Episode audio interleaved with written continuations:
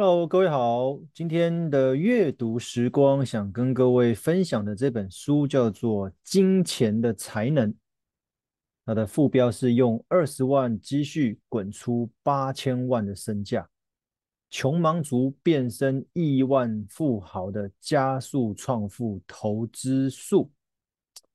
我觉得现在的书标题都写得很耸动，可能要因为这样子才有办法吸引人。那我想重点不是书名是什么，因为我们分享过了那么多书籍，其实书名跟内容往往有一定程度的落差。那重点应该在于这一本书到底能够带给我们什么？金钱的才能，作者武堂登纪雄是一位日本作家，出版社方舟文化。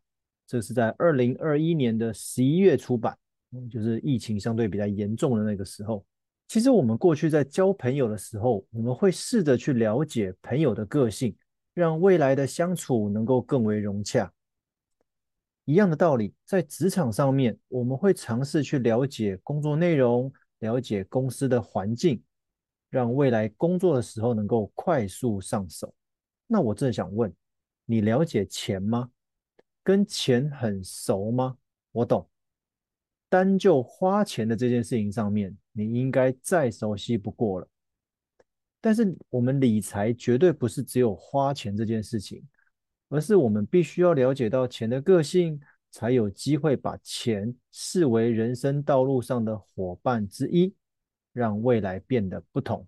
作者在书中一开始就有提到，我们要养成能够摆脱。僵化尝试的习惯，能够自由地使用金钱这种道具，让自己过上充实人生的能力。另外一个关键，他说，想要靠自己的力量去找出答案的人，才能真正的手握人生的掌控权。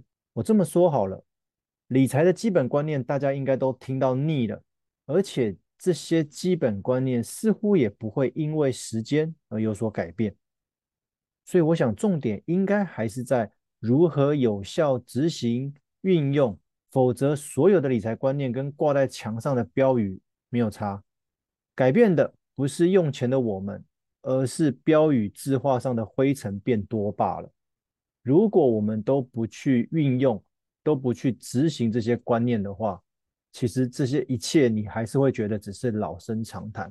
好了，回到钱这一部分，有人问钱的个性是什么？那或许可以借由了解钱有什么能力开始，从能力当中去了解钱的特质。这本书针对金钱的能力分了六点：第一个，付钱的能力；第二个，借由解读资讯来掌握财富的能力；第三个。增加资产的能力，第四个用钱的能力，第五个赚钱的能力，第六个守住财富的能力。其实听到这边，你会不会开始有点怀疑，这到底是金钱的本质能力，还是用钱的我们应该要培养的能力？或许将钱视为能够改善生活的工具，借着这样子的工具的了解，还有我们个人的个性相互搭配之下。才有办法达成梦想。接着，我们就陆续来分析各项才能吧。首先，我们来看一下付钱的能力。刚刚前面有提到，花钱大家都会，但如何花对钱，这是另外一门学问。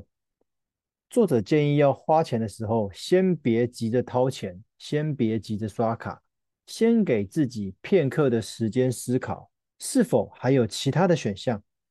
大家是否都这么做？啊，问自己这两个问题。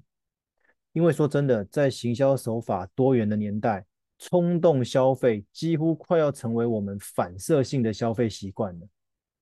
但说真的，有那么着急的要买吗？我们又不是在抢购什么氧气瓶之类的哦，不得不买，不得不赶紧买。其实有其他的财务顾问针对消费习惯提出过类似的建议，他建议说，当商品放入购物车之后，请冷静个三天再结账。这样子的好处是确认当初想买的东西是否真的那么需要。作者也同时提供了一个简单的消费评估公式，这个公式就是满足度就是要极大化哦，要让自己极大化这个满足哦，等于能够获得的利益减掉商品的费用哦，或者说商品的价格也可以。好，我再讲一次，满足度极大化等于能够获得的利益减掉费用，用这样子的公式来决定我们该不该去买这个东西。如果我们可以把每一项想要买的东西都带入这个公式的话，相信很多消费都是不必要的，因为公式中的满足，并非买东西当下的心情满足，而是能够替生活带来什么样子的改变，可能是生活的便利性，也可能是每回的心情愉悦，更可能是长期的心灵富足等等。其实就如同公式等号后方提到的利益是否有大于费用啊，或者你说大于价格也可以。或许不是每一项商品都容易透过数字量化，但是相信你在购买的当下，应该心中都有一个底才是啊。接着我们来讨论有关支出的盲点，其中所谓的固定支出，很多人。会以为固定支出是不得不的必要性支出，似乎没有什么调整的空间。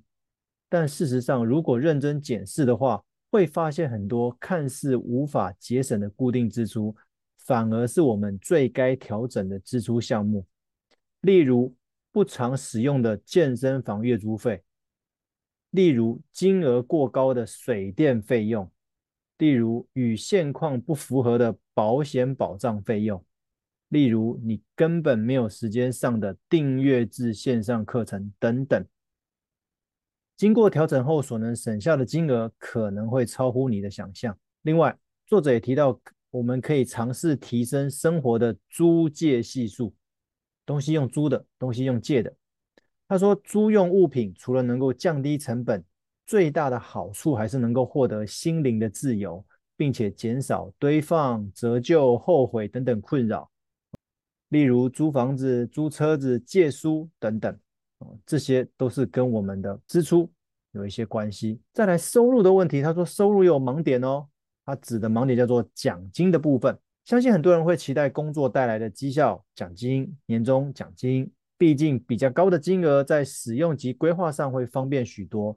问题是，这一类的一次性奖金有着高度的不确定性。如果我们把这类奖金做规律性的支出的话，很容易受到市场的景气、公司的营运等等影响。未来我们可能有无法顺利支付的风险。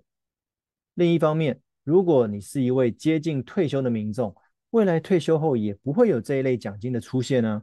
那我们的退休生活品质有没有可能因此而打折呢？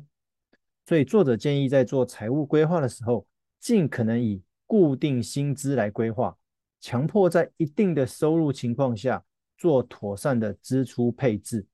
再来，作者聊到有关住的这件事情，他赋予住处一个新的意义。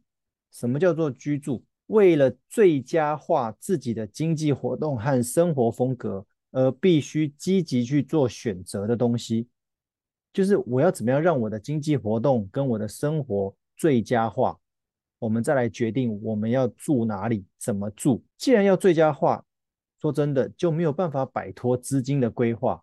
其实租房子或者买房子从来就没有标准答案，它跟你的工作、你的生活、你的预算有着需要通盘的考量。那什么叫做经济价值的不动产？什么叫做有经济价值的房子？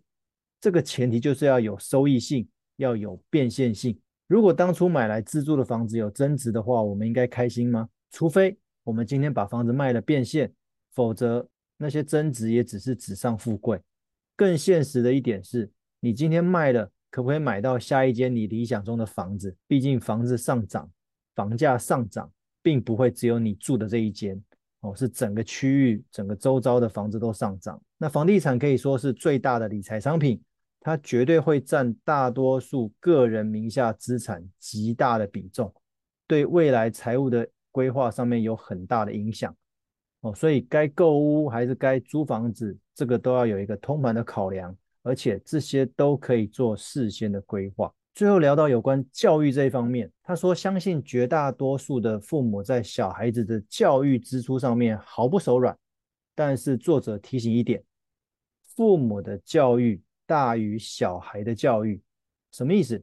意思是小孩子的教育固然很重要，但是由于科技的进步，如果父母本身的持续学习没有跟上，这样未来会影响本身的工作跟收入，当然也就会跟着影响未来对小孩子的栽培，哦，尤其是教育金这一块，而且教育的态度也很重要。我以阅读这件事情来讲，我相信大家做爸妈的都会希望孩子能够多培养阅读的习惯。那问题是，我们自己有没有一样保有阅读的习惯呢？你总不能叫孩子多看书、多阅读。然后当父母的都在划手机吧，这样这似乎回到我们过去常提到的以身作则。否则，我们对孩子再多的命令，他不仅很难确实服从，更不容易培养成一个好的习惯。花钱不难，难的是这一切是否值得，甚至于超值。这是《金钱的才能》这本书哦，我分了好几段，这是第一段的内容，跟各位分享，希望能够替各位带来一些。对于理财上面的一些观念重整跟复习，也能有一些收获。这是今天的分享，谢谢。